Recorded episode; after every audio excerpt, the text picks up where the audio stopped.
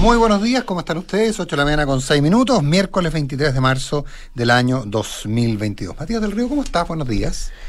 ¿Cómo estás tú, Nicolás Vergara? Muy buenos días. Oye, una aclaración. La Consuelo Saavedra esta semana no está con nosotros, pero el lunes está al pie del cañón. ¿eh? Por favor, cualquier duda. Hemos, hemos estado irregulares este año, bueno, por distintas razones, pero ya a contar del lunes, si Dios quiere, tenemos el equipo completo. Así que ahí vamos a estar más ordenaditos. Usted sabe que no está siempre. Ya, vamos. Eh, ya, vamos, vamos, vamos, vamos. No, si el país te conoce, ya. ya oye, eh, oye, yo quería hacer un, para aprovechemos, quería hacer un salto de pauta. Eh, bueno, eh, que tiene un poco que ver ¿ah? a propósito de los nombramientos embajadores, pero, pero el salto es largo, no, no tiene nada que ver. La verdad que no tiene nada que ver. Eh, era a propósito de los comentarios que hizo ayer eh, Eduardo Feynman en, en, el noticiero de la Nación Más a propósito del nombramiento de. El nombramiento hay gente que, hay gente que corre en círculos, digamos, con lo de Feynman. Hay que conocer a Feynman también. Sí, es que es lo que iba Pero no, pero quiero que hablemos de Argentina. Me acordé por, por Feynman, pero quiero que hablemos de Argentina. En Argentina está pasando una cosa brutal. Pero, pero cosas que pasan solo en Argentina. Está, se está anunciando, comillas, que se va Cristina Fernández del gobierno. Y que se va a la cámpora del gobierno. Ahora se van del gobierno uno de los cargos, una cosa bien rara, ¿eh? porque los cargos que controla la cámpora son cargos en que hay mucha caja. ¿Se va, la, ¿se va Cristina ella o se va a la cámpora? Eh, no, eh, está todo abierto. Pero el punto práctico es que Alberto Fernández estaría quedando solo. La gran, hoy la gran, eh, el gran tema político en Argentina es los, los, los kirchneristas versus los fernandistas, los albertistas se llaman. Pero que el albertismo, pero que parece que el albertismo no existe, el albertismo versus la cámpora. Entonces se produciría algo que en todo caso no es tan nuevo en Argentina eh, ¿Te acuerdas que Chacho Álvarez era el vicepresidente de Fernando Larrúa y renunció Chacho Álvarez? Eh, y generó una crisis política importante porque salió una parte importante de la centroizquierda, salió del gobierno de Larrúa, eh, del, de un cierto peronismo. y después, sin renunciar, Cobos, el, el, el, ex gobernador de Mendoza, que era vicepresidente de la República, votó en contra de la, de la famosa ley 125 que era la que pretendía imponer eh, mayores retenciones al campo, que generó unos paros brutales en la segunda administración, en la primera administración de Cristina Fernández. En ese caso, en la 125, eh, estaba el voto de Cobo era un voto definitorio y, Cobo, que era el vicepresidente que tiene Fernández, votó contra el gobierno, lo que terminó virtualmente con él fuera del gobierno. Aquí podría pasar algo parecido, probablemente Cristina Fernández no haría la de Chacho Álvarez, no dejaría el poder, eh, no dejaría el gobierno, pero sí dejaría el poder. Una cosa bastante curiosa y bastante rara. Recordemos que el vicepresidente de Argentina es presidente del Senado. Es presidente del Senado. Y, no es menor ser presidente del Senado. Eh, Esos son juegos de poder. Eh, juegos de poder. Porque Alberto ya presentó su postulación a la reelección. Eh, pero en Argentina están pasando cosas dramáticas desde el punto de vista económico. No, es que eso lo que, pasa es que hay una anestesia, anestesia porque son años y decenas de años con inflación, pero estamos con inflaciones anuales, interanuales del 50%. No, la, la proyección hoy día es, si las cosas siguen como están, 63%. Claro. No, tremendo, tremendo. Tremendo. O sea, pensemos, nosotros estamos complicados porque deberíamos llegar a tener inflaciones del 7% anual y que nos parecen brutales y que tenemos un problema serio internamente. Imagínense cómo puede vivir un país con 50 o 60% de inflación. Es decir, la persona, lo que, cuando una persona podía comprar con lo que ganaba en enero, podía comprar 10 bienes o servicios, por definirlo de alguna manera, en diciembre, con ese mismo dinero, puede comprar 5. Oye, en todo caso, perdón, cerramos, porque esto no está más de gran interés lo que pasa en Argentina, pero lo que está pasando con Alberto y Cristina era más o menos predecible porque estos personajes se odiaban.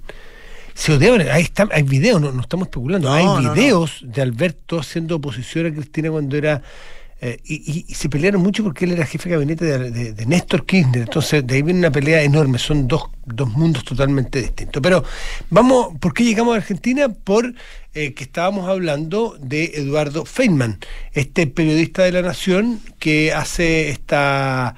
Eh, en su programa de la Nación Más hace una una burla al, al, nombramiento. Yo no sé si es oficial, oficial totalmente de la Cancillería. Sí, yo lo, chequeé, yo lo chequeé en Argentina y la Cancillería Argentina afirma haber recibido ya, la, petición de... Ahora, eh, no sé si llegó el papel, pero pero está pedido. Vamos a darlo por vamos a darlo por hecho y por, no, no, no, no yo, lo, yo lo pude confirmar ayer en, en Argentina que se da por hecho y que probablemente la, la el, el agreement sea sea absoluto sea, sea entregado. Digamos. No, sé, es que no, no, no pareciera que Alberto Fernández vaya a estar en contra. Mm, no pasa eso en general, ¿no? Eh, pero en fin, pero ya. Eh, ha pasado. El, del nombramiento de Bárbara Figueroa como la embajadora de Chile ante el gobierno argentino en Buenos Aires. Y este abogado, periodista Eduardo Feynman hace una burla diciendo, miren las joyitas que nos van a mandar, miren las joyitas. Eh, y, pone un video de ella, eh, que es un video... Que por lo demás circuló aquí en Chile. claro, que es un video real. Primero, el video todos lo conocemos y cada uno de nosotros tiene un juicio cuando, ella, cuando ella le gritaba al ministro Rodrigo Valdés, ¿te acuerdas? Eh, cuando se desaloja la sala del Senado, una discusión. creo, que era reajuste del sector creo que público. Era, creo. que era reajuste del sector público.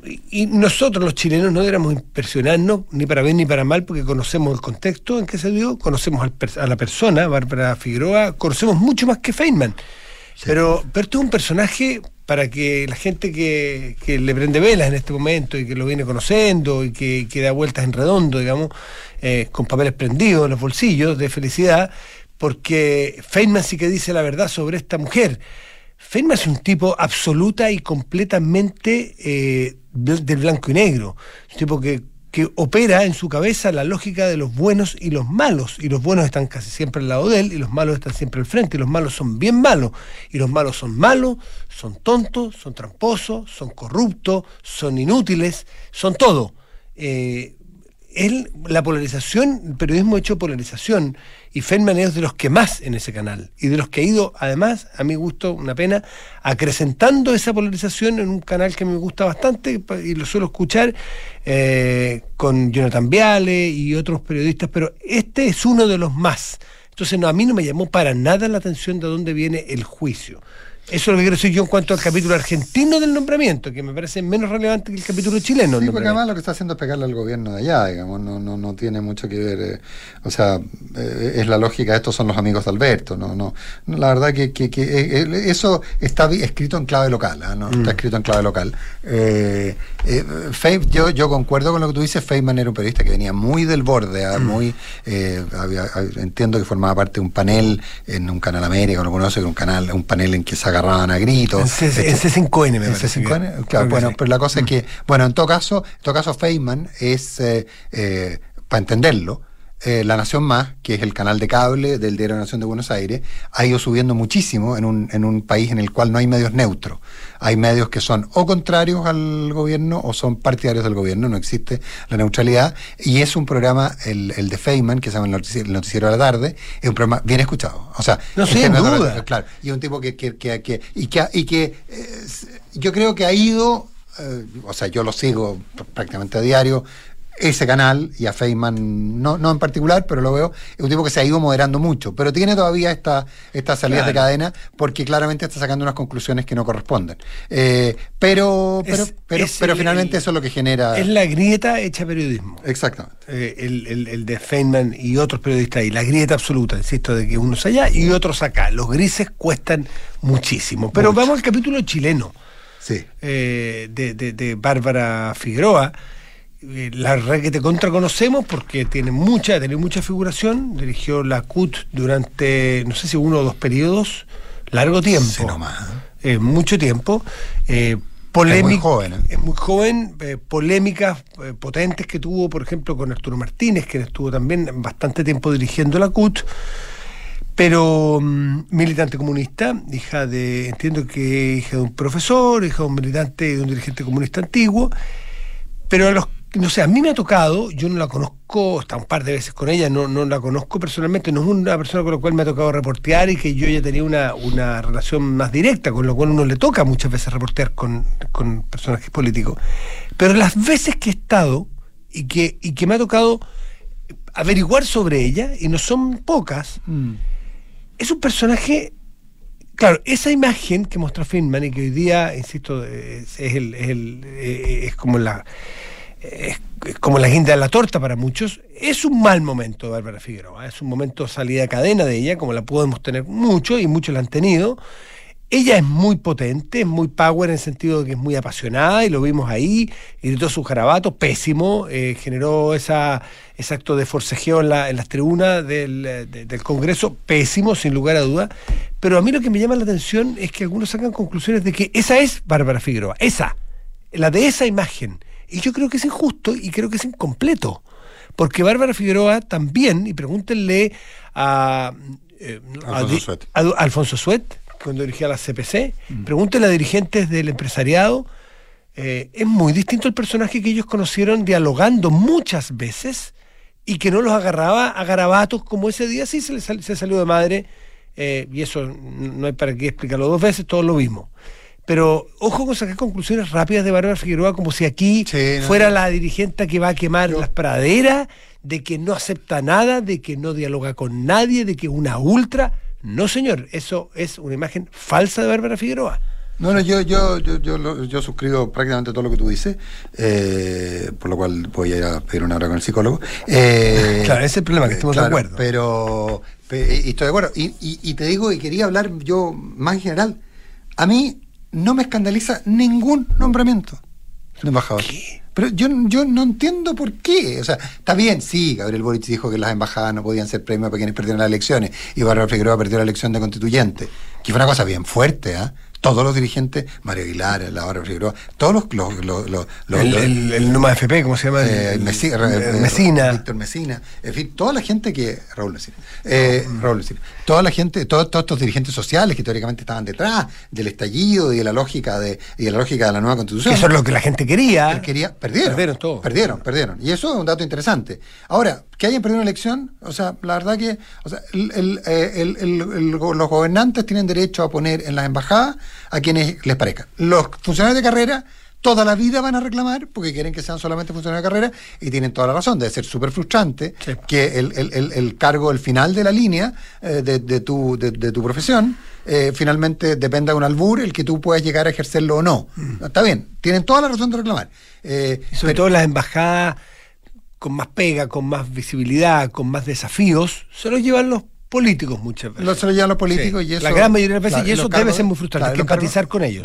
yo empatizo con ellos, pero, pero, entiendo que es una facultad. La verdad que no me parece que haya ninguna, ninguna, ninguna crítica que hacer al nombramiento de Tubel Jiménez, a, los nombramientos de Rajevich, al nombramiento de Safie. Yo creo que los, se nombra a la gente que se, con la cual se siente que se tiene confianza. Si eso es visto como un premio, pucha, es que estamos de nuevo valorizando completamente el, valor de la embajada. Estamos pensando que la gente le están dando vacaciones pagadas por cuatro años.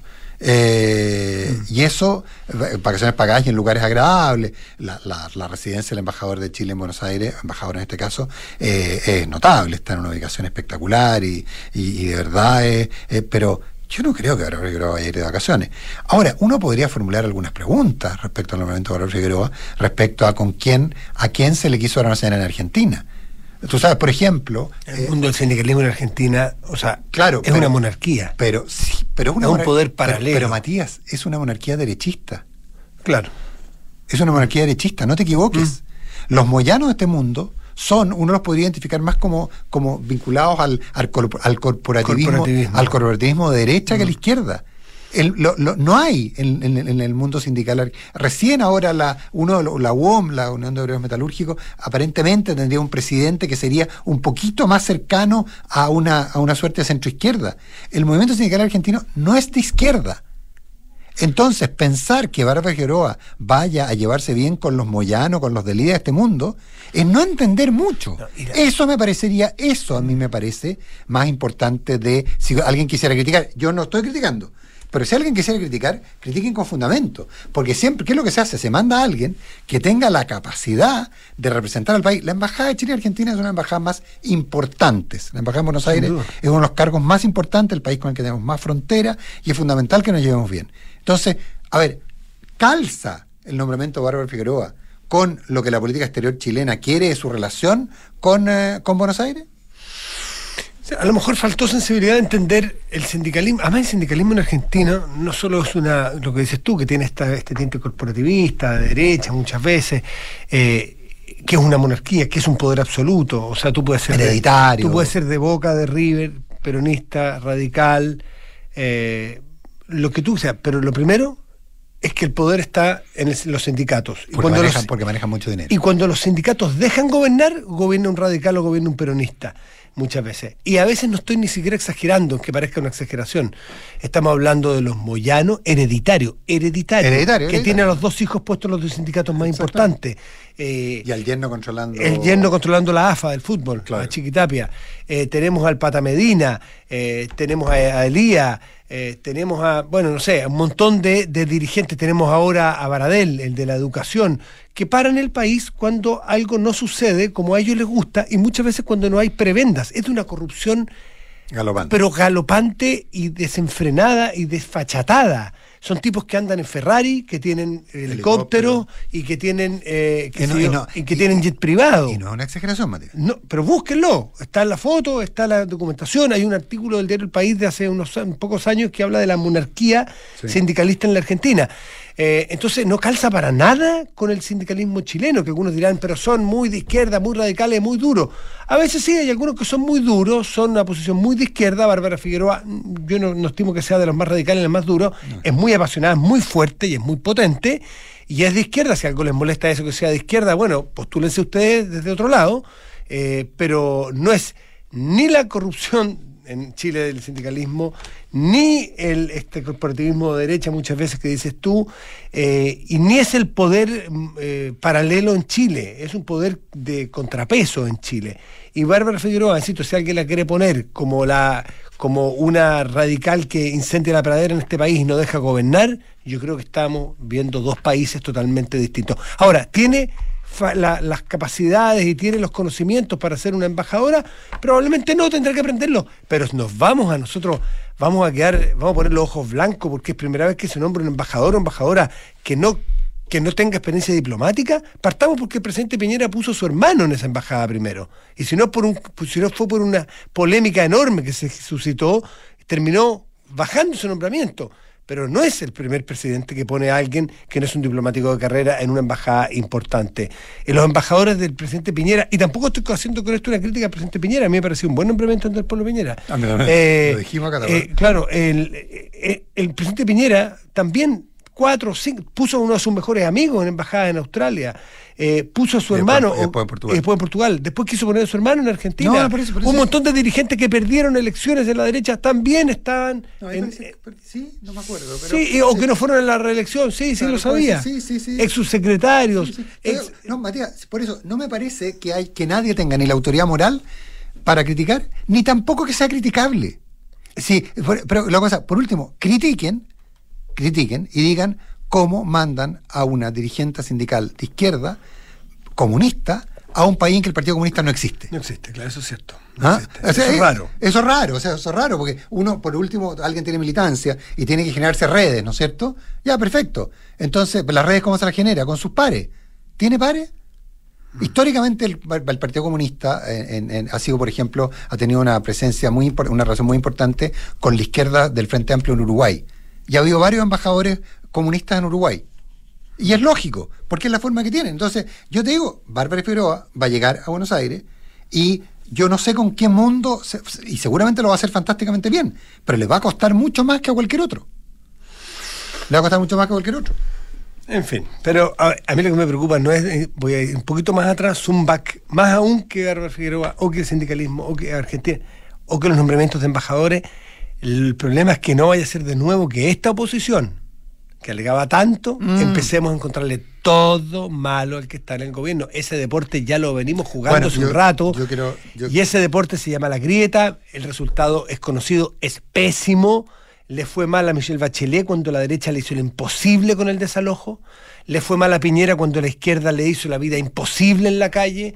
¿Vamos a hacer lo mismo con Gabriel Boric? ¿Vamos a sacar todos los números de la rifa para hacer un gobierno ingobernable? Disculpen el chilenismo. No seamos pelotudos. Bueno, Disculpen, pero yo no suelo de- usar palabras de nuevo- no de radio, pero de, de nuevo aprovechando de nuevo aprovechando eh, voy a hacer de- quiero voy a saltarme un tema y quiero entrar Mm. al ojalá alcancemos a hablar del sistema de justicia y la, la, la- la convención pero Ah, lo que ocu- pero ocurrió ayer en la convención. Claro, pero, pero respecto a lo que tú planteas, a propósito del quinto retiro, yo creo que viene una, viene una, ve- viene una prueba complicada. Hoy día hay una carta, creo que Audio Alvarado en el Mercurio, en que llama a la derecha a votar en contra del quinto retiro. Eh, yo, yo estoy completamente de acuerdo con Claudio Alvarado. Creo que el momento. Si el problema práctico, Matías, es que la derecha no votó en contra ante las veces anteriores, pues. Entonces.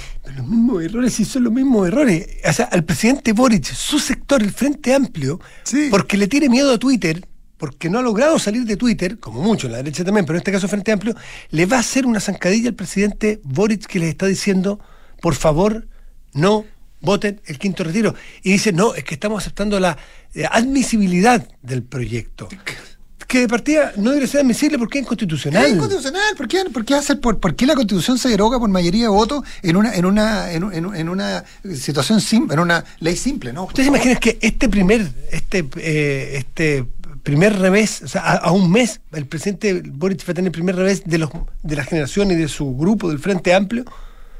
Eh, eh, ocurren las mismas cosas. Bueno, a Piñera se lo hicieron también 70 veces en la derecha porque no eran capaces de cerrar Twitter. No eran capaces, entonces ven, que el timeline se llena de gente a favor del quinto retiro y le tienen terror y salen a votar a favor. Y después deciden decir lo que hace que las ayuda aquí, las ayuda allá. Obviamente que el primer, el primer retiro fue en un contexto político y económico y de crisis sanitaria y de ayudas deficientes y tardías del gobierno Piñera. Sí, eso lo reconoce hasta el propio Piñera a esta altura. Pero el cuarto era distinto. Y no ser capaz de matizar, entonces no te dediques a la política. Si no eres capaz de votar distinto en el primero y el cuarto, cuando el contexto es distinto en el primero y en el cuarto. Y en el Frente Amplio le pasa lo mismo. Muchachos, escuchen, cierren Twitter, se van a ahorrar plata en el terapeuta, en el psicólogo, y van a dormir mejor. Y van a votar probablemente más de acuerdo con su conciencia que con sus miedos. Sí, pero, pero yo creo que es inevitable que se vote un quinto retiro, Matías creo que es inevitable, creo que va a ocurrir. Eh, creo que abrir la puerta que se tramitara, creo que habría sido mucho más fácil quedarse con la interpretación discutible de lo que tú quieras que había hecho Diego Paulsen respecto a que el proyecto no se podía volver a ver. Eh, tenía, tenía fundamento jurídico eh, y probablemente nos vamos a encontrar, Matías, con que el Partido Republicano va a ser el único que esté 100% en que acoja 100% el llamado al presidente Boric. ¿Te, ¿Te das cuenta de eso? ¿Qué pasa si el único partido cuyo la totalidad de sus militantes vota en contra, es decir, vota como pide el gobierno, los republicanos van a ser los únicos que van a haber votado como, como necesita el gobierno. ¿Estamos dispuestos a llegar a eso? Claro, que el desorden se produzca tan temprano no es un, no es un favor. Mm. Son las 8 con 28 minutos. Así es. Eh, sistemas de justicia. Eh, ayer se votaron y ya son, eh, ya son normas. 25 eh, nuevos artículos, en total son 108 ya los artículos que forman parte mm. de la Constitución. básicamente lo que lo que lo que va alguien me, alguien me aclara que no solo republicanos, que Bópoli también completo votaría en contra. Bópoli ha votado consistentemente en contra, desde el día 1. Creo que hubo alguna abstención por ahí, pero, en términos generales... Si hay alguien de ahí que tenga el dato, pero te diría que Bópoli desde el día 1 que se opone a los retiros de forma consistente. Así es. Oye, eh, bueno, finalmente, eh, no vamos a entrar en el detalle, se aprueba una serie de normas, una de ellas tiene que ver con que ya no existen tribunales superiores. Mm. Eh, lo cual plantea una serie de preguntas respecto a que entonces, ya que no existen tribunales superiores, por lo tanto no hay carrera, un juez de letras puede después convertirse en juez de la Corte Suprema. Eh, eh, hay un montón de preguntas. hay una serie de preguntas también que se plantean ya los mal pensados, que tienen que ver con que, por ejemplo, la, no los mal pensados, los que interpretan la, norma literalmente, que la, la eventual desaparición de los tribunales especiales, los tribunales tributarios aduaneros, el tribunal de competencia, los tribunales ambientales, dado que se establezcan esta suerte de tribunales contenciosos administrativos, eh, que son, que en el fondo eh, incluirían a todos estos tribunales especiales, pero la interpretación más, más razonable es que desaparecen los tribunales especiales. Los tribunales especiales han sido una, y que además que tienen integración eh, muchas veces no solo de abogados, ha sido una, un, gran avance, aparentemente desaparecería. también y ahí esto sí es para los mal pensados, en los cambios de nombre. Eh, recordemos que los cambios de nombre podrían habilitar finalmente a que, de acuerdo al proyecto, a, como se aprobó la reforma constitucional, en el que cesarán de pleno derecho aquellas, aquellos que se mantendrán en el cargo, todos aquellos que correspondan por elección popular o lo que fuere, se mantendrían en el cargo, salvo que eh, desapareciera la institución en la que, en la que ejercen, desapareciera. Eh, y eso, si cambiamos el nombre, capaz que si ya no se llama Corte Suprema de Justicia, sino que se llama Tribunal Plurinacional de los Pueblos, eventualmente podría decirse que desapareció y que es otra cosa. Claro, que queda en blanco. Que queda en blanco eso, eh, mm. y entonces habría que nombrarlo entero de nuevo. Eh, pero básicamente que queda más muy poco claro la existencia de este Consejo de la Magistratura. Eso es interesante. El Consejo de la Justicia se llama en Chile, que en el mundo se llama Consejo, de la Magistratura. Que los consejos de la magistratura. Bueno, aquí no se sabe cómo sería la composición. De hecho, se rechazó la norma en que creo que había solo siete jueces. Y, la composición es básicamente, si está mayoritariamente puesto por jueces, e, este es un órgano que, que va dando los, nombramientos y va haciendo nombramientos. ¿Por qué se hace? Para, para que los jueces se dediquen solamente a fallar. ¿eh? Eh, y, que, y, que, se enfoquen ahí, no en la evaluación y en la ascensión, por así decirlo, de personas dentro del Poder Judicial. Eh, y para esto se nombra este Consejo de la Justicia, que en muchas partes del mundo existe, que tiene justamente como misión y como tarea eh, em, evaluar y, dar y hacer nombramientos de jueces. El punto es, este Consejo de la Magistratura o Consejo de la Justicia, ¿quién lo va a componer? Eh, las escuelas de derecho de este país han, se han manifestado abiertamente en que debe estar mayoritariamente conformada por jueces, no única, pero mayoritariamente por jueces, por razones obvias, y hay algunos políticos que lo que quieren es que haya mayoritariamente políticos o nombrados por los gobiernos. Básicamente. Con lo cual se pueden tomar políticamente y puede ser bien. Claro, pero, pero eso tiene que ver con un sustrato que yo no comparto pero que tiene un elemento, eh, un elemento, un, sustrato importante. ¿Cuál es? Es decir, que el poder radica en la gente y que por lo tanto, dado que quienes son nombrados por el poder político, eh, su, su, su, legitimidad radica en que quienes los nombraron fueron votados por la gente y por lo tanto habría una forma de que la gente estuviera representada en estos organismos. Yo no lo comparto, mm. creo que es una brutalidad. ¿Ah? creo que la separación de poderes es fundamental, etcétera, etcétera. Pero hay quienes están detrás de esa tesis sostienen que, como a los jueces no lo eligió nadie, hay que buscar la forma de que los nombren quienes, quienes sí fueron electos. hay ojo, porque lo de la separación de poderes en ese caso no se vería afectada, porque en el Poder Ejecutivo y Legislativo también son elecciones populares y no dejan de tener autonomía y separación de poderes, cada uno de los pues, poderes. el punto es, es que hoy día la generación dentro del Poder Judicial es prácticamente creo que un 100% no, generación interna de, ellos mismos. Desaparece la, la separación de poderes, perdón, cuando eh, tú te cuando el, el, poder ejecutivo nombra a los miembros del Consejo de la Magistratura y tiene intuición sobre ello. Ah, tuición nombramiento absoluta de la mayoría de este Consejo de la Magistratura, claro, perdería que, autonomía. Que, así era el proyecto, que no, que ni siquiera, porque alguien me aclara, hoy si todavía no es definitivo. No, no, no es definitivo, pero sí ya están en el texto. Mm. Hay 125 artículos que van a estar en el texto. Pero no todos de esta comisión. no, la no, comisión no, se rechazó y volvió atrás. Exactamente. No, pero hay ciento, que van, que van a ir después a la comisión de normalización, a la conciliación, etcétera. Sí, de acuerdo. Pero eso es, es así. 8 de la mañana con 34 minutos.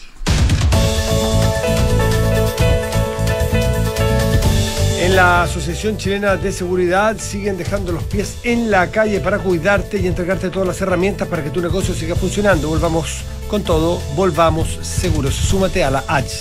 Únete a las miles de empresas que ya han digitalizado su área de recursos humanos y lo han hecho con Talana.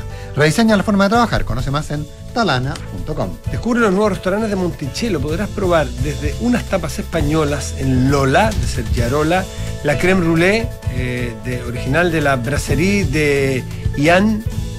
Ayúdame con la pronunciación. Acá le dicen Ivin, este dice Ivon, pero, pero en fin. Pero está bien, lo conozco, sé cuál es, pero no sé cómo se pronuncia su apellido.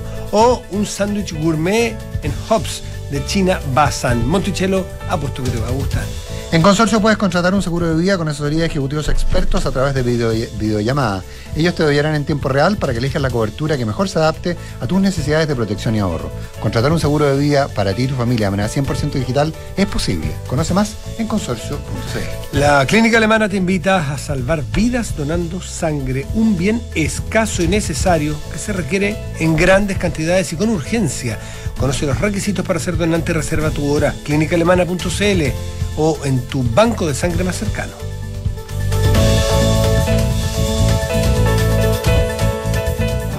Nuevos sabores llegaron a conquistar los paladares a Monticello con los reconocidos chefs Sergi Arola, Monticello a la vista, Gianni V. Llegó la revolución del sabor. Carolina Bazán. ¡A la cocina, muchachos! Descubre los nuevos restaurantes de Monticello y un sinfín de recetas para pasarlo bien. Gran Arena, Boulevard, Hotel y mucho más. Monticello, apuesto, te va a gustar.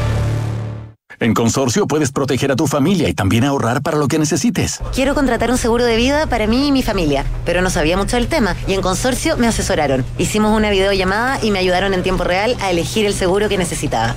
En Consorcio te asesoramos 100% online para que puedas contratar el seguro de vida que buscas. Nuestros ejecutivos te ayudarán a elegir la combinación de protección y ahorro que tú necesitas. Contáctanos y conoce más en consorcio.cl. Servicio de videollamada opera de lunes a viernes entre 9 y 18 horas. El riesgo es cubierto por Consorcio Seguros Vida. MitaGo presenta una nueva forma de tener tu auto cero kilómetros sin comprarlo, sino que suscribiéndote. Para, para, ¿suscripción? Así, igual que como me suscribí para ver mis series, ahora me suscribo y tengo un auto. Así es, con MitaGo solo pagas una cuota mensual y tienes tu auto cero. Ya, ya, pero siempre hay gastos extras por ahí. Con MitaGo no, porque si pagas un anticipo, disminuyes la cuota mensual de tu plan. ¿Y cómo lo hago para suscribirme? Fácil, entra a mitago.mita.cl, eliges tu plan, el auto que quieres y ya estás listo para recorrer la nueva temporada de tu vida con MitaGo. Disponible en todo Chile y en mitago.mita.cl. La tensión política y comercial con China y ahora con Rusia ha llevado a empresas a reubicar sus operaciones en los Estados Unidos para asegurar un fácil y rápido acceso a los mercados, fenómeno llamado onshoring. Aprovecha esta tendencia a través de un fondo de inversión que invierte en propiedades industriales arrendadas en Estados Unidos. Infórmate en banchileinversiones.cl. Banchile Inversiones. Inversiones digitales para todos. Infórmese de las características de los fondos de inversión, las que se encuentran contenidas en sus reglamentos internos. Digitaliza los procesos del área de recursos humanos con Talana, la más completa y robusta plataforma de gestión de personas. Gracias a los módulos de remuneraciones, asistencia y turnos, comunicaciones, firma digital, centro de requerimientos y desarrollo organizacional, Talana ha ayudado a las empresas a reducir sus costos operacionales en más de un 30%. Únete a las miles de empresas que ya han digitalizado su área de recursos humanos. Con Talana, rediseña la forma de trabajar. Conoce más en talana.com. Yo estoy en Habitat, porque mis ahorros son mis ahorros. Están seguros y me han dado la mejor rentabilidad a largo plazo. Yo estoy en Habitat porque si algún día no estoy, mis ahorros serán para mi familia. Hoy estoy en Habitat y a futuro yo quiero poder elegir que sigan administrando mis ahorros. 8 de cada 10 personas quiere tener libertad de elegir entre el Estado y las administradoras privadas. Defiende tu libertad de elegir, porque tus ahorros son tus ahorros. AFP Habitat, 40 años juntos, haciendo crecer tus ahorros. Infórmese sobre la rentabilidad de su fondo de pensiones, las comisiones y la calidad de servicio de las AFP en el sitio web de la Superintendencia de Pensiones www.spensiones.cl. La experiencia y calidad del Hospital del Trabajador H. Para ti, para todos. Contamos con un equipo médico de excelencia con más de 30 especialidades y la mejor tecnología a tu alcance. Para pacientes FONASA y ISAPRE, agenda tu hora en hospitaldeltrabajador.cl. Hospital del Trabajador H. 50 años comprometidos con tu salud. Las mutualidades empleadores son fiscalizadas por la Superintendencia de Seguridad Social www.suceso.cl. Descuentos de hasta 17% por tu nuevo departamento. Reacciona a esta oportunidad. Son muchas las cosas que no sabías de los proyectos Santolaya. En Macul, Santiago, Ñuñoa y La Cisterna. Tu departamento para vivir o invertir con solo 5% de pie, desistimiento sin costo y arriendo garantizado. Y si lo prefieres, te devolvemos 24 dividendos para pagar el pie. En Santolaya respondemos a tus expectativas con números y no palabras. Descubre más en santolaya.cl. Cariño, ¿cómo estás? ¿Sigues trabajando aún? No, no, estoy viendo en la página de Verisur. Quiero averiguar de poner una alarma. Desde que les robaron a los del tercero, no me quedo tranquila. Sí, buena idea, pero ¿se puede instalar en un departamento arrendado? En el sitio web dice que se puede, ¿eh? y si nos cambiamos, la vuelven a instalar en donde estemos. Ah, perfecto. Llamemos entonces. Contrata la alarma Cero Visión, capaz de actuar antes de que lleguen las fuerzas de seguridad. Llámanos al 600-385-0003 o calcula online en verisur.cl. Activa Verisur. Activa tu tranquilidad. Hablemos en off. Nicolás Vergara y Matías del Río están en Duna.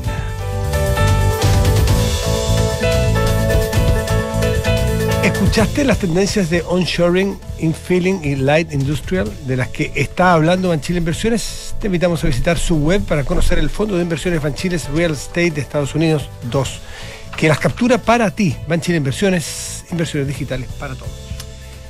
Porque un buen inversionista busca números y no palabras, te voy por un departamento Santolaya. Te regala hasta 24 viviendas para comprar con solo el 10% de pie. 8 de cada 10 personas que quieren tener libertad de elegir entre el Estado y las administraciones privadas para que administren sus fondos. Defiende tu libertad de elegir. Tus ahorros son tus ahorros. AFP Habitat 40 años juntos haciendo crecer tus ahorros. ¿Sabías que igual co- como, en las películas, como con las películas uno se puede suscribir a un auto cero kilómetro con todos los trámites incluidos por hasta 36 meses? Sí, existe. Se llama Mita Go. Suscríbete, maneja y disfruta tu auto nuevo hoy. 8 de la mañana con 41 minutos, hablamos en off en Radio Una. Está con nosotros Claudio Sibach, presidente ejecutivo de las generadoras de Chile. Claudio, ¿qué tal? Buenos días, gracias por estar con nosotros. Hola Claudio. Hola, ¿qué tal? ¿Cómo están? Buenos días. Un gusto estar acá, presencial además. El gusto es nuestro, presencial además. Eh, bueno, generación eléctrica, sequía. eh, En este contexto. En este contexto, claro. Se- Sequía, eh, combustibles por, por los cielos. Eh, recordemos que en Chile el valor del precio del petróleo sigue siendo relevante a la hora de, fija- de la fijación del, del precio de la generación eléctrica y también de la distribución, por cierto, pero de la generación fundamentalmente. Eh, una matriz que no cambia demasiado, cierre, eh, carboneras que se cierran, una coyuntura compleja y pero antes quería darle una vuelta quizás a esto, a, lo que está ocurriendo en la central Pangue, que, que, que entiendo que le aporta bastante inestabilidad al sistema. digamos. Bueno, acabas de hacer una descripción amplia y uno podría seguir profundizando en, la- en las cosas que están efectivamente viviendo global y localmente el sistema eléctrico.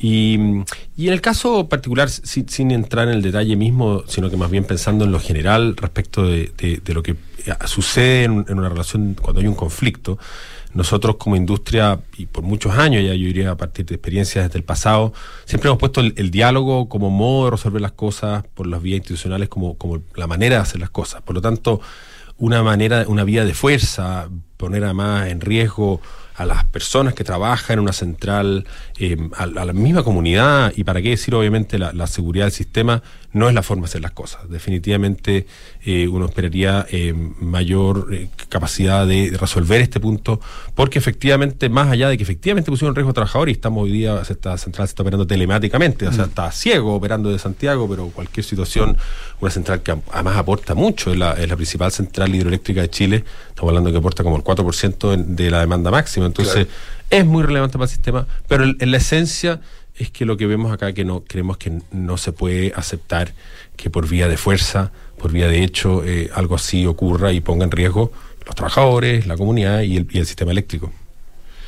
Eh, pero, Yo- yo fue, creo- pero, pero le no fue mal a la compañía en, en la petición que Pero hizo. yo, yo no sé si ustedes comparten, es como una sensación de que no ha sido mucho tema.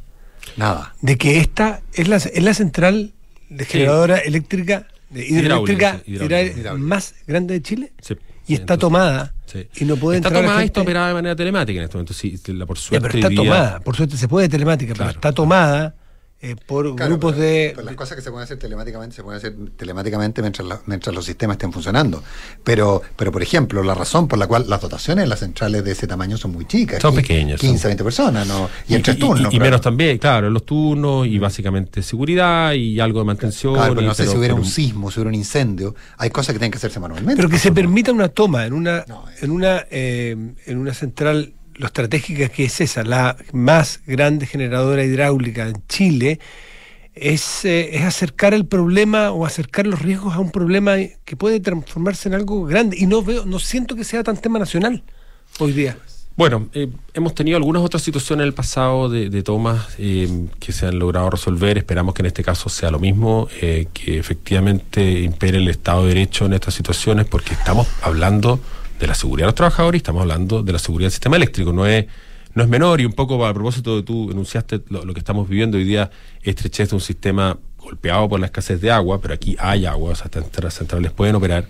Estamos hablando además de, tú lo mencionaste, todo el contexto energético global. Entonces, y pensar además que, bueno, sobre todo si queremos, eh, estamos avanzando en una descarbonización de largo plazo, eh, tenemos que velar porque el sistema eléctrico funcione adecuadamente en cada uno de sus componentes. Las hidráulicas aportan gran lo que se llama flexibilidad al sistema, compensar cuando no hay sol en las noches, cuando no hay viento en algunas horas del día. Entonces, reque- requerimos de un sistema eléctrico que sea posible. Por ahora, como digo, eh, creemos que esto no es la forma y, y creo que claramente ojalá que esto se resuelva lo antes posible, pero, pero también como precedente la importancia de, de siempre el diálogo, no la vía de hecho, no la vía de fuerza, es la manera de que el sistema En- que en- resolvamos los problemas. En términos de la estabilidad del sistema, ¿uno podría as- asegurar que al menos en términos de capacidad de generación eh, la estabilidad está garantizada pese al contexto?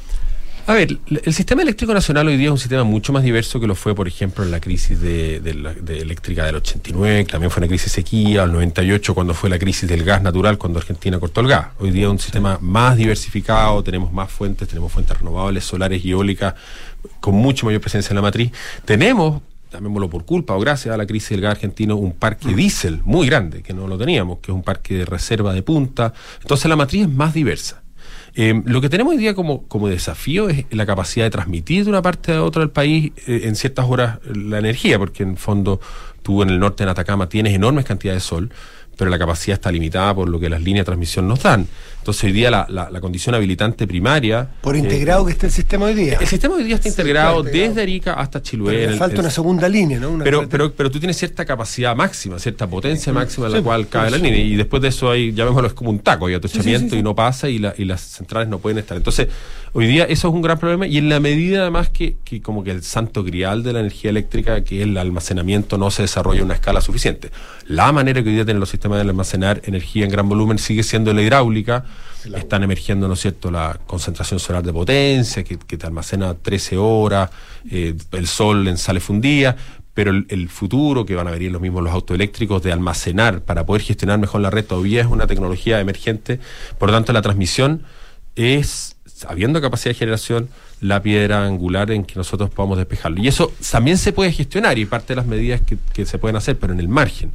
Eh, contar con más capacidad No, de pero tenemos un infraestructura. retraso- Tenemos un retraso en, en inversión en, en transmisión importante. Y básicamente mucho mucho proyecto sometido a, a evaluación ambiental, a, a- a- a- Mira, esto, contra es un fenómeno muy global. La, la- la- la contracara de la generación renovable y sobre todo la escala utility scale, la escala mayor, es que en fondo se pueda transmitir. Y esto es un problema que están viendo los europeos, eh, los norteamericanos, en muchos países. eh, la- como la energía renovable está donde está, está en el desierto, está en la costa, no, tú no puedes localizarla a tu gusto. Tienes necesariamente que desarrollar líneas, entendiendo que también, por otro lado, existe creciente una tendencia de localización más cerca al consumo pero generalmente es más complejo o bueno las quintas las propias menos flexible. distribuida es menos flexible Bueno, una central a diésel tú la pones donde tú quieres ponerla. bueno las centrales a diésel en Chile cumplen un rol de respaldo es punta no no es no centrales para generar energía pero lamentablemente hoy día estamos efectivamente en situaciones y lo vivimos ya en agosto pasado una suerte de, de pre-ejercicio respecto a lo que significa estar en una estrechez y, y tuvimos que recurrir a ellas eh, por muchas horas en muchas partes entonces también hay un desafío logístico el diésel, a, diferencia de las demás, tú tienes que transportar vía camiones a lugares a veces específicos del territorio y entonces eso se suma a un desafío logístico de transporte de, camiones, del- diésel. Entonces, mira, esto está todo ocurriendo al final como combinación de factores que, que- que Nicolás enunciaba al comienzo. Por un lado, nosotros estamos avanzando en un retiro programado del carbón como fuente. Es razón, nosotros como país, el principal compromiso climático que hemos tomado es el retiro del carbón hoy día. Y, y vemos que ese es un plan que en el, en el mediano y largo plazo está 2000, totalmente 2030, encaminado. 2030, ¿no? Descarbonización. El plazo final que comprometimos en el acuerdo eh, es 2040 eh, y en la medida que hemos ir, ir pudiendo adelantarlo, el compromiso de las empresas es ir, ojalá ir acelerando eso, pero eh, como vuelvo a repetir, depende más de las condiciones externas a la Claro. generación, como el almacenamiento, como la transmisión. Y además es 10 años antes que, que lo que Chile ya comprometió, ¿no es cierto?, en esta reciente aprobada ley de marco de cambio climático, que es la carbono neutralidad 2050. O sea, el sector de generación eléctrica está habilitando la transición energética porque a su vez esa electricidad renovable crecientemente es la que estamos usando para el transporte público, vamos a electrificar el transporte.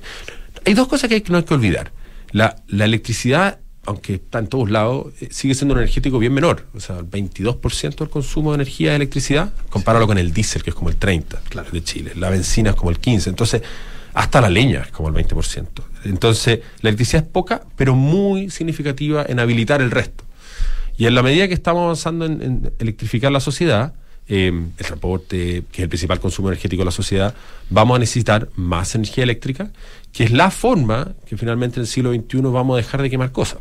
Siglo XX nos dedicamos a quemar cosas, petróleo a mano llena, carbón, gas, y vamos a ir avanzando en el siglo XXI en generar sin emisiones y reemplazar toda esa enorme cantidad de cosas que, que generan emisiones en el consumo.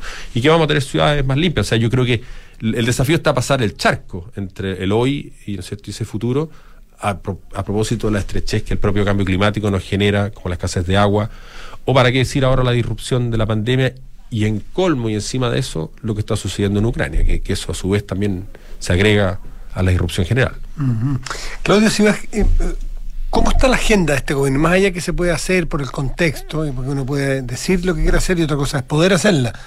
¿Cómo está ese contexto? O sea, perdón, esa, esa agenda que se ha planteado. Bueno, bueno, el presidente Boric, el ministro Huepe y el propio programa de gobierno han planteado obviamente una, una línea de, de transición energética con la cual esta industria está profundamente alineada y es algo que viene como política de Estado en nuestro país. Recordemos que el acuerdo de retiro del carbón o toda la agenda de generación renovable ya, ya lleva una década de, de- de inversión fuerte. Entonces, queremos estar tremendamente alineados como industria que produce este bien, que es la electricidad, que habilita estas dos cosas, ¿no es cierto? Producir de manera más sostenible y también que la sociedad lo consuma. Entonces, al- en ese sentido, nosotros estamos eh, confiados de que, de que esto va a ser, somos, estamos tremendamente alineados con, con este espíritu de desarrollo sostenible en lo económico, en lo social y en lo ambiental que, que este gobierno ha planteado y que, como insisto, creo que hay, en el sector de energía hay bastantes acuerdos en esa línea. Tenemos que lograr cosas adicionales, eh, seguir impulsando que, que la energía, en la medida que se produce, en los lugares donde se produce, sea una buena noticia también para las comunidades. Mm. La energía eléctrica tiene esa capacidad que tú lo produces en A y a la velocidad de la luz se va a B. Entonces se va a la ciudad. eh, En Chile, eh, la sociedad, eh, los chilenos tienen mucho acceso a electricidad. El 99,7% Claro, de la claro, gente el, tiene el luz. problema es que el impacto es local y el beneficio es global. Exactamente. Entonces, entonces eh, el- el- na- na- nadie, eh, el- al que le ponen una torre de alta tensión o al que le ponen una, una central, eh, la verdad que es, eh, es alguien que no ve un beneficio porque la luz le sigue llegando igual Así o, es. o no lo ve muy marginalmente. Distinto. Entonces, ese es un gran problema para que las comunidades acepten la presencia de proyectos. Digo. Exactamente. Entonces ahí, eh, y vuelvo a, creo que la historia de la industria ha, pasado por varias etapas de aprendizaje, es que, es que si tú no generas además un impacto positivo local, que en términos de, que sea una buena noticia para las comunidades, y generas crecientemente también un, complejidad. Entonces yo creo que ahí eh, también, y el gobierno también lo ha planteado, la posibilidad de, de- de ir profundizando los mecanismos de, de- creación de valor compartido en los territorios. Y en paralelo hay una tendencia creciente que, que- que es que también vamos a tener Chile un país regalado de energía renovable. Y tenemos suerte, por así decirlo, suerte en el siglo XXI de no tener mucho fósil y tenemos mucho sol. Entonces, sol hay, Santiago tiene mucha oportunidad de desarrollo tanto en los entornos de la ciudad como los techos, e incluso hasta las regiones como Aysén. Uno dice, ah, ¿cómo voy a tener energía solar en Aysén? Hasta por allá uno puede llegar a eso. Y un polo totalmente nuevo de desarrollo es Magallanes.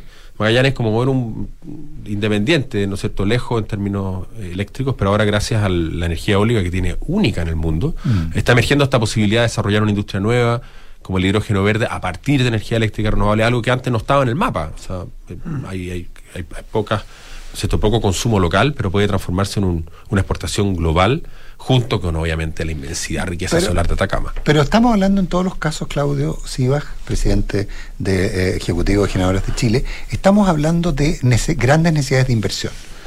Y estamos hablando de inversiones que en términos generales el Estado no puede realizar, que la tienen que realizar privado, eh, pero que se topan con certeza jurídica, con la garantía de que no va a haber, eh, eh, de, que, no va a haber eh, regulación, y por otro lado con toda esta discusión respecto al uso de los eh, recursos naturales. Tú planteabas viento, sol, pero en la propia convención se plantea el regularlos, el cobrarlos, etcétera, etcétera. Bueno, nosotros, insisto, creemos que, que la industria de generación eléctrica y sobre todo generación renovable está súper alineado y, propias discusiones que se han dado en la, en la convención. O sea, el gatillante y habilitante de la transición, algunos lo llaman ecológica, llam- llamamos la transición energética sostenible, están en esto. Entonces tú bien lo dices. ¿Qué es lo que son subrelevantes? Estas son inversiones intensivas en capital de largo plazo. Ah, son in- inversiones, y aquí el sector privado. El ha no va a venir si no tiene certeza. Así es. Y, el y aquí Chile ha sido un país más que solo rico en renovables, ha sido un país que ha dado, ¿no es cierto?, tiene una industria altamente competitiva. Hay cientos de inversionistas que están, compiten en el mercado eléctrico. Inversión de largo plazo. Somos súper abiertos a la inversión extranjera. Entonces tenemos una diversidad de actores globales. Eh, también, estamos, gracias a nuestro Tratado de Libre Comercio, traemos tecnología con muy bajo aranceles que se incorporan muy rápido en nuestra matriz. Entonces, yo creo que eso, hasta ahora al menos creemos, estamos confiados de que todos estos eh, grandes drivers que han gatillado este, que Chile sea súper reconocido a nivel mundial como un país ícono de la transición energética siga, siga en ese impulso. Eh, no esperamos que eso siga así. Eh, las empresas han seguido invirtiendo y siguen trabajando, aparte del retiro del carbón, que las son algunas las operadoras, algunos ya no se están saliendo 100%, es que la inversión renovable en este país ha, seguido y sigue manteniendo su ritmo de inversión. Y estamos confiados que así siga. Una pregunta muy Sí, porque tú hablaste de los techos y este, este, el famoso net metering y, y este sistema en que las personas pueden poner eh, paneles fotovoltaicos en sus casas y poder consumir y lo que les resta o les sobra poder inyectarlo. Eso, ¿cómo funciona? ¿Cuándo puede funcionar de manera masiva? ¿no? Entiendo que ya la regulación está, ¿no es cierto? Ya sí, existe. efectivamente la regulación en Chile ¿Qué pasa que no, que eh, no prende eso? Bueno, en, en primer lugar, eh, obviamente hacer plantas solares a una escala mayor, con, gestionándolas, son, el costo por unidad de energía generada es menor. ¿no? Eh, tiene la desventaja que puede estar Mm. más lejos. Eh, hoy día, la gente que tiene el capital para poner los techos de sus casas crecientemente lo está haciendo. ¿Pero se Hay paga o todavía no? Efectivamente se paga, teniendo tú la disposición de capital para Capital, hacerlo. Pero, claro. pero diría que incluso antes, muchas veces, que, que la generación, hay una cosa que en Chile no hemos mirado mucho, que es la eficiencia energética. Si uno mira eh, y vas a querer, por ejemplo, eh, reemplazar, el principal problema de contaminación de Chile es la leña, en el sur de Chile, centro-sur. Eh, Santiago es más bien el diésel. Eh, si tú vas a querer evitar el consumo de energía, por ejemplo, generada con techo solar y climatización, tú deberías pensar primero en cómo aísla mejor las casas. Entonces, la triada, generación eléctrica, ya sea a gran escala o en el propio techo solar, eficiencia energética de las viviendas y que los estándares de construcción mejoren. Eh, hoy día ya muchas casas nuevas tienen termopanel, pero es una reconversión enorme para hacer casas de mejor calidad. Y obviamente, finalmente, todo lo demás, electrificar lo- los propios consumos de las casas y dejar de usar leña, que es la principal fuente de contaminación, dejar de usar diésel. Entonces, el- la producción local de- del del- el- el net billing, que es el fondo, tú ecualizas lo que tú generas al costo de la energía Mm. que te lo inyectan. Y hay cierta hora del día que tú puedes vender. Eso ya ocurre y hay gente que lo hace en la medida que tú tengas tu propio capital para hacerlo. Y probablemente en la medida que bajen los costos, esto va a seguir siendo cada vez más eh, común y competitivo. Es razonable siempre, pero siempre tienes que recordar que necesitas a la red para tener, por así Ah, por decirlo, supuesto, para poder- eh, los horarios que no hay. participar. Para participar de la red en el horario que no hay sol o que no tienes tu propia generación. Claudio Sibach, presidente ejecutivo de la, Asociación de Generadoras, un millón de gracias por haber estado con Gracias, Claudio. Que te Muchas bien. gracias, un gusto verlos presencial y ojalá que sigamos No. avanzando en el sistema. De todas maneras. Lleva información privilegiada. Eh, sí, Bárbara Espejo y cartas notables antes. Que esté muy bien. Nos vemos mañana. Buenos días.